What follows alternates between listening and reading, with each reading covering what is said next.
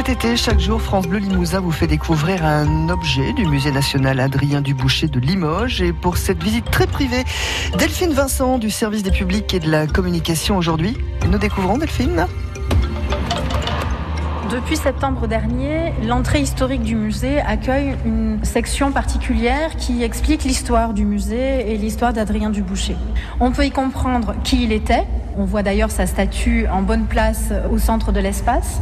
On comprend qu'il était artiste, il était reconnu comme un très bon fusiniste, un artiste qui crée des fusains, des décors au fusain.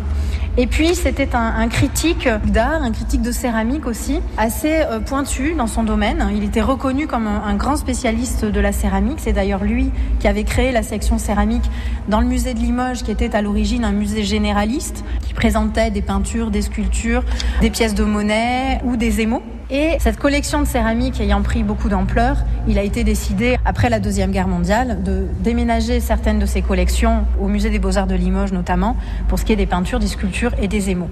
Aujourd'hui, le musée est consacré entièrement à la céramique et dans une des vitrines de cet espace, on peut voir des pièces qui ont été produites au 19e siècle, donc des pièces contemporaines d'Adrien Duboucher, et sur lesquelles il a écrit des critiques. Et vous pouvez ainsi observer l'objet et lire ce qu'Adrien Duboucher en a dit, qu'il les ait appréciés ou pas, qu'elles soient de Limoges ou d'ailleurs.